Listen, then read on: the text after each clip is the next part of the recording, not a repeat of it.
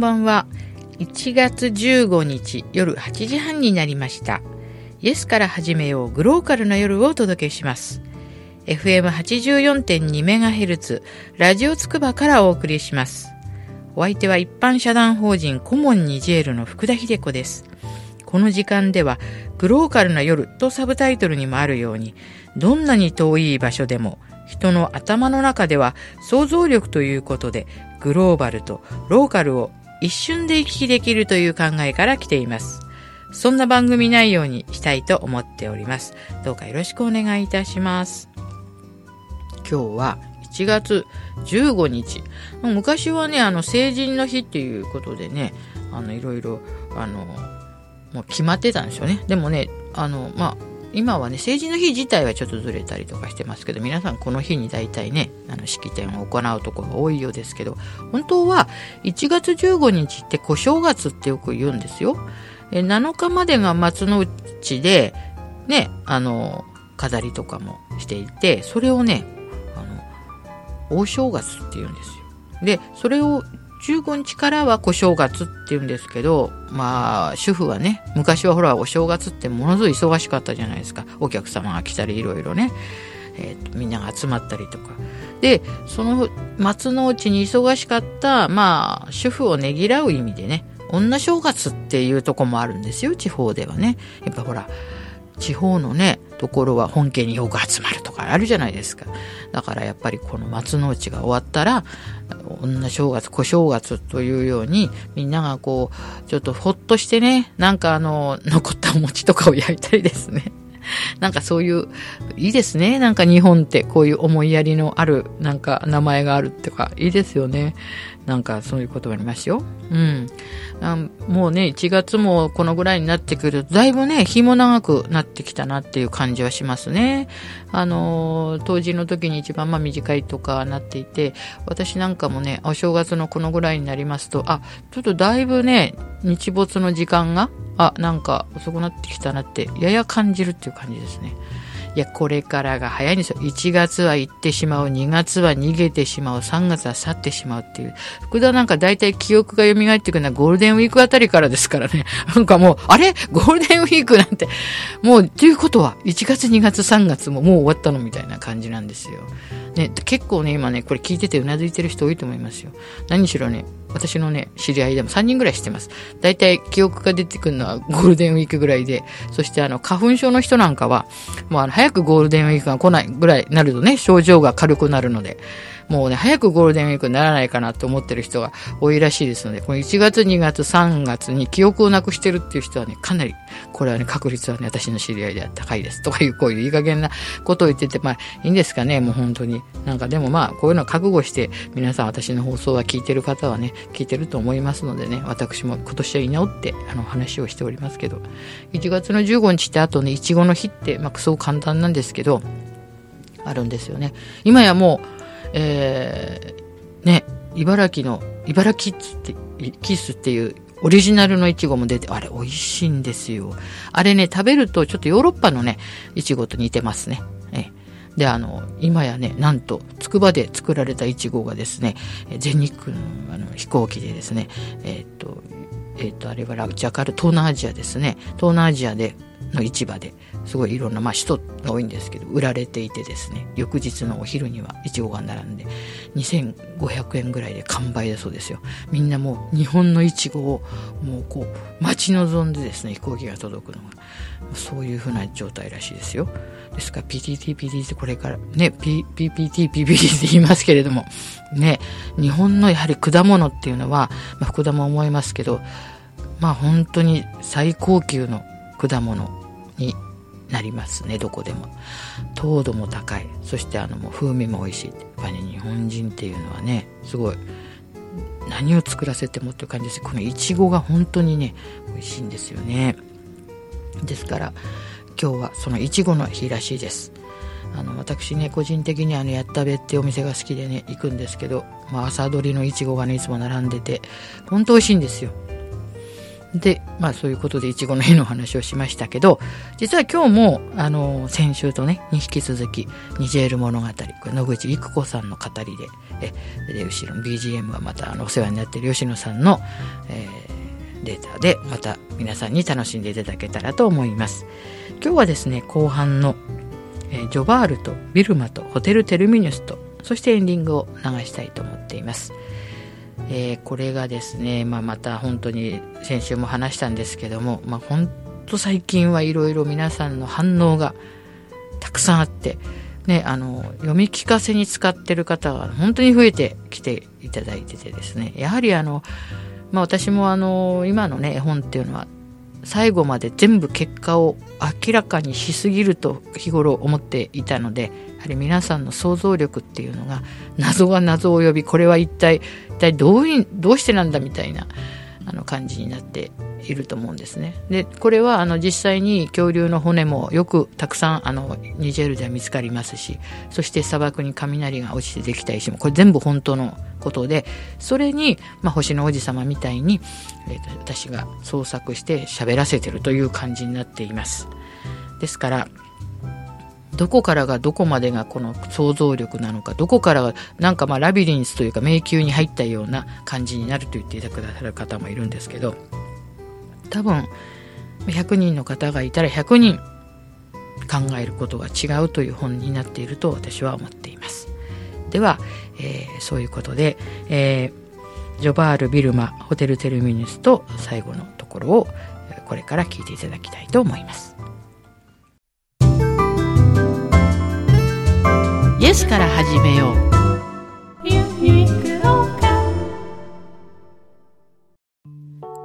ジョバール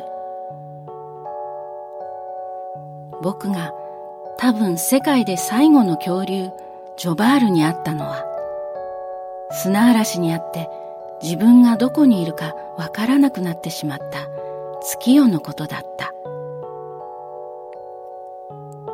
夜の砂嵐は星空にカーテンを引くように空の端から真っ暗になっていくんだ。満月に誘われて出てきていたサソリたちもまた慌てて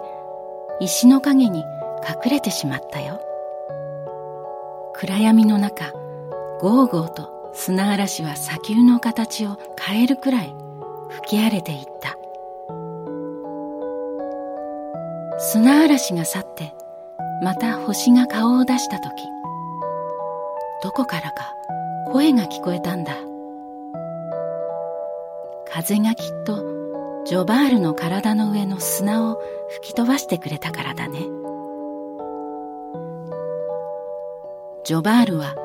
大きな恐竜の化石だった。とても優しい声で急におしゃべりしだしたよ。サソリが両手を取り合ってステップを踏んでいるのは喧嘩しているわけじゃなく愛のダンスを踊っているのにね。サソリは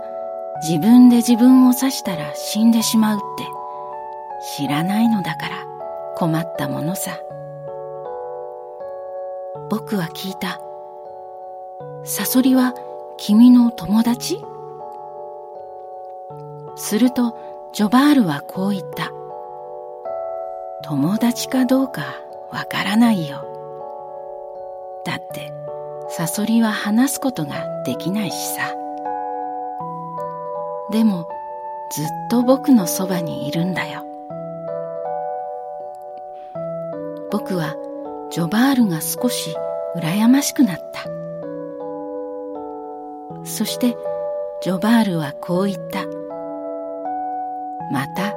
砂嵐が吹いたら話せるよ。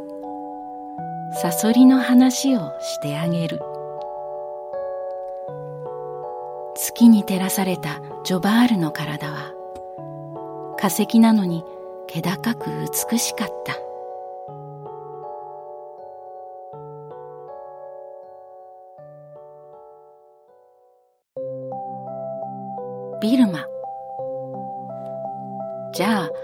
今度はサハラ砂漠のずっと奥の話をしようかね。とおじさんは船長の帽子をぐっとかぶり直しながら言った。何日もオアシスや井戸もなく、荒れ果てて乾いた大地と砂丘を何頭ものラクダと一緒に進んでいくんだ。地平線に大きな湖や川があるように見える時もあるけど、それはすべて幻なんだ。それに惑わされてしまうと、ビルマにはたどり着けない。もう蓄えた水もなくなりそうになり、ラクダの長いまつげの目から涙がポロリとこぼれそうになった時、地平線に急に緑が現れる。それがビルマだ。残った力を振り絞ってビルマに着いたら、長い旅の疲れを癒すのさ。水を飲み、ご飯を食べて木陰で休んだら、大事なことが待っているよ。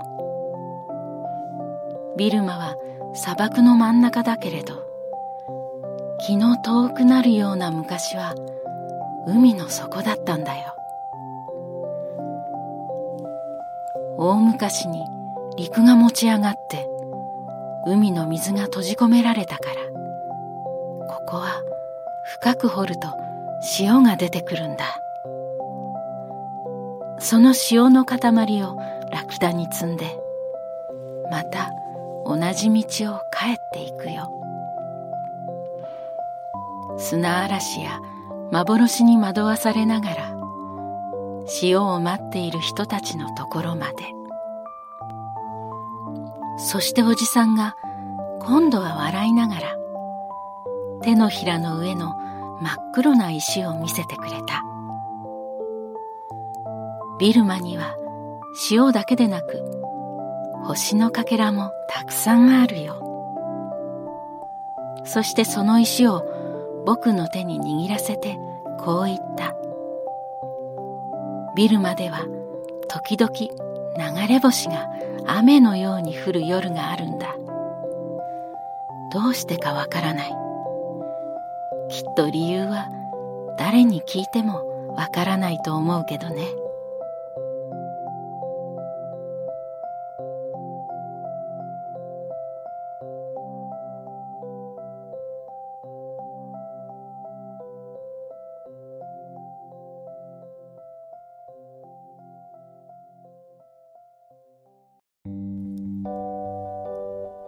ホテルテルミニュス。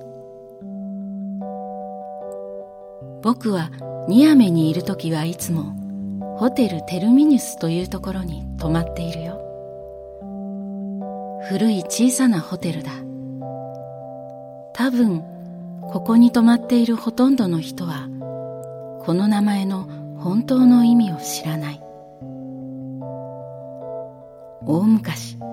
西アフリカを鉄道で結ぶすごい計画があったんだ。海と砂漠と街を結ぶ鉄道。さまざまなものや人々がたくさん詰め込まれた列車がすごいスピードで走るのを想像しただけでワクワクする。そして全ての列車が目指す場所はニジェールのニアメだったんだ。だけどこの計画は忘れ去られた。今はそんなことを覚えている人さえいないかもしれない。列車は少しの区間走っているけど線路は途中で切れている。このホテルはその時代に作られたんだ。ニアメがすべての列車の終点になるはずだったから。テルミニュス終点という名前にしたんだよ。駅はホテルの近くの予定だった。でも僕はこの前セネガルのダカールという町の古い駅に行った時駅の入り口のプレートにダカールバマコニアメという文字を見つけたんだ。未来は誰にもわからない。海岸や砂漠や街を結び疾走する列車はいつかニアメに到着するかもしれない。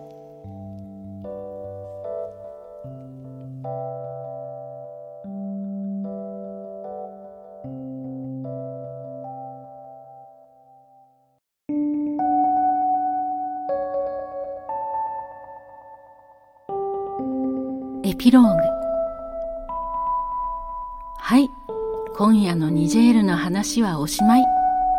とおじさんは言ってドアをパタンと閉めて出て行った。その夜僕は夢を見た。歩くのが怖いくらいの星空の下の砂漠に僕は一人で立っていた。星砂漠岩遠くに光るフネックキツネの目。すべてのものは僕が話しかけるのを待っていた。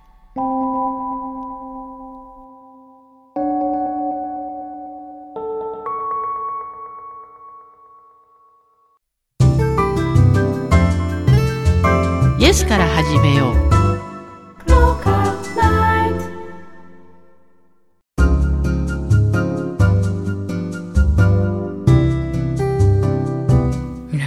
でしたか？想像力の世界に浸れましたか？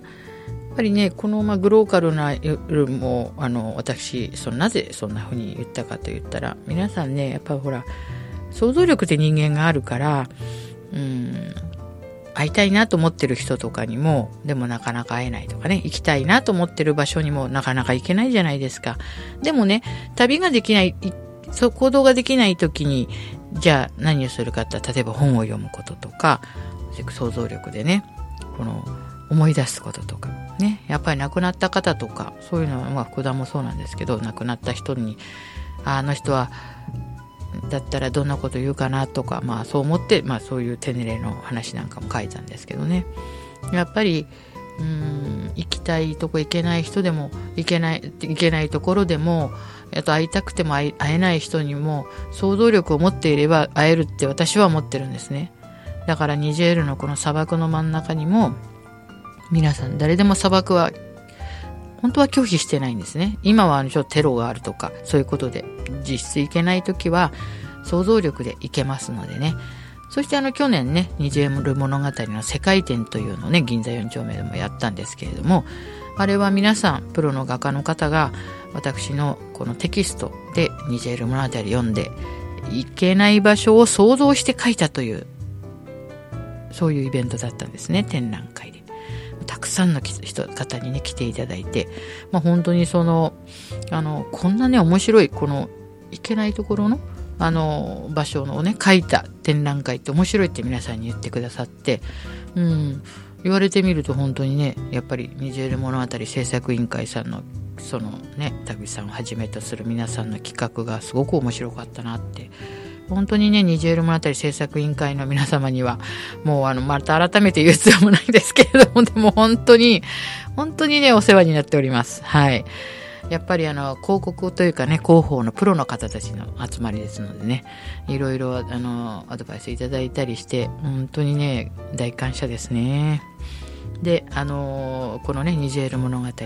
今年は動画になりますので、まあ、皆さんのまたそういう意味でもお目にかかれる機会が増えるかなと思ってで私もねいろいろ公演に、えっと、もう予定も入っていてたくさん皆さん今年は会いたいなと思ってるんですけどまああのこの間も言ったようにちょっとね赤羽の公演も終わりましたけれども今月はね非公開ですけども、えっと、ちょっと大きな学校であのあります。はい。であのもう今年もですねまたこの前言ったように図書館でもありますしやっぱりね非公開なんですけどもう大きな、えーと、お集まりにも呼んでいただいております予定では。はい。ですからまあ皆さんにね本当に会えればいいなと思っています。なんかねあの疑問に思うことを、まあ、そういうとこで質疑応答というと硬い感じになりますけども聞いていただければ、まあ、福田の解釈でこれは。でもあの私はねもうこれは本当にもうすでに旅に出しましたからこの本を。皆さん、まあ、煮るなり焼くなりって言うと変ですけども、あの、読んでね、どういうふうな感想を持ってもらってもこれ自由ですから。だから、よくね、福田さんはこれどういうつもりで書いたんですかっていうふうに聞かれた場合は、そういう、こういう、私はこういうつもりで書きましたけれども、自分自身もね、実はね、この年月が経って読み返してみると、これまたね、えっ、ー、と、自分自身も我ながらちょっと面白いなっていう感想が出てきたりするんですね。不思議な本になっています。そしてあの、まあ、ニジェールをみんなに知ってもらいたい、一人でも多くの人に知ってもらいたいというふうなことで、このコモンニジェールも活動しているわけですけれども、あの、先週も言いましたように、このアフリカ中東向けのね、お茶も開発して販売始まりています。えー、これがですねあの在国名はまああれですけどもなんか在日本のですね中東関係の大使館の関係の方とかも興味を持っていただいていますのでなんかあの日本茶なんですけれどもやはりちょっと茨城県の佐島茶協会が本当にもういろいろいろいろ半年かかりましたこれ作るのに。あのちょっとね普通みんなが飲んでるお茶とは風味もちょっと違うんですけど是非ねお試しいただきたいと思っています。入れる入れ方によって味も風味も変わるということでまるで月のようだと思って私はこのニジェールの月という銘柄の名前にしました。是非ねうちのサイトを見ていただきましたら、えー、どうしたら手に入るかということがありますので見ていただきたいと思います、えー、今日はですねこのまああのー、2回にわたってニジェル物語のね朗読を流させていただいたんですけれどもどうぞねあのいろんな方が読み聞かせしてますのでね100人、本当に100人いらしたら100通りの読み聞かせで、こう不思議ですね。ね、映画とかでも同じ役でも役者が違かったら全く違いますよね、感じがね。ほんとそんな感じで、やっぱりその人の声とか雰囲気とか BGM によって全く違いますよね。ですから読み聞かせもね、学校の先生によっていろいろ違いますので、まあそういう楽しみ方もしていただけたらと思います。えー、今日はですね、まあ、あの、いつも曲をかけて、アウラさん。アウラさんもね、私ね、実は昨年末、あの、クリスマスコンサート行ったんですよ。代々木の白樹ホールに。素晴らしかったですね。なんかあの、アメージングレースなんか涙が出てきましたね、本当に。で、あの、聞いて、満席でしたよ。そしてあの皆さんもやっぱりこう心に染みるようなやっぱクリスマスソングっていうのもやっぱりアウラさんみたいなグループにはぴったりですね。本当に良かったです。で今日はまたあのさあもう一度愛が呼んでいるをね流してお別れにしたいと思っています。いやもうなんかねいつも言ってますけどもう1月もね終わりますよもうすぐ。もう2月3月も多分早い。なんでこれ早いのかわかんないんですけども、うん、実感してますね。どうか皆さんまあ、早いですけども早いうちに記憶を取り戻して気がついたら福田のようにあゴールデンウィークだなんてことにならないようにしてください。はい。またね、皆さんまた来週お耳にかかれたらと思います。もうね、だんだん日も長くなってきました少しずつですね。はい。じゃあまた皆さん、えー、楽しい1月をお過ごしください。ではまた来週お耳にかかりましょう。さようなら。